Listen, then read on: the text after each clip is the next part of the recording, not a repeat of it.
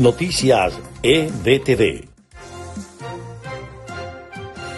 Estas son las noticias más importantes de Venezuela, Estados Unidos y el mundo a esta hora. Representantes del gobierno de Rusia aseguraron este viernes que ese país promueve un acercamiento entre el régimen de Maduro y la plataforma unitaria encabezada por el presidente encargado Juan Guaidó para retornar al diálogo suspendido en México a mediados de octubre de 2021.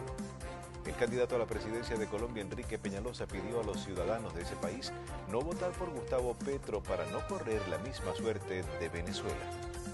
Estudios de los CDC sugieren que las dosis de refuerzo de la vacuna habrían evitado al menos el 90% de hospitalizaciones por COVID-19, aun cuando las infecciones por las variantes Omicron y Delta siguen en aumento.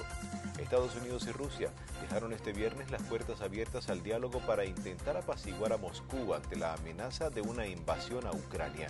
Las conversaciones, sin embargo, dejaron claro que Rusia y Occidente están determinados a actuar. Estas fueron las noticias más importantes de Venezuela, Estados Unidos y el mundo a esta hora.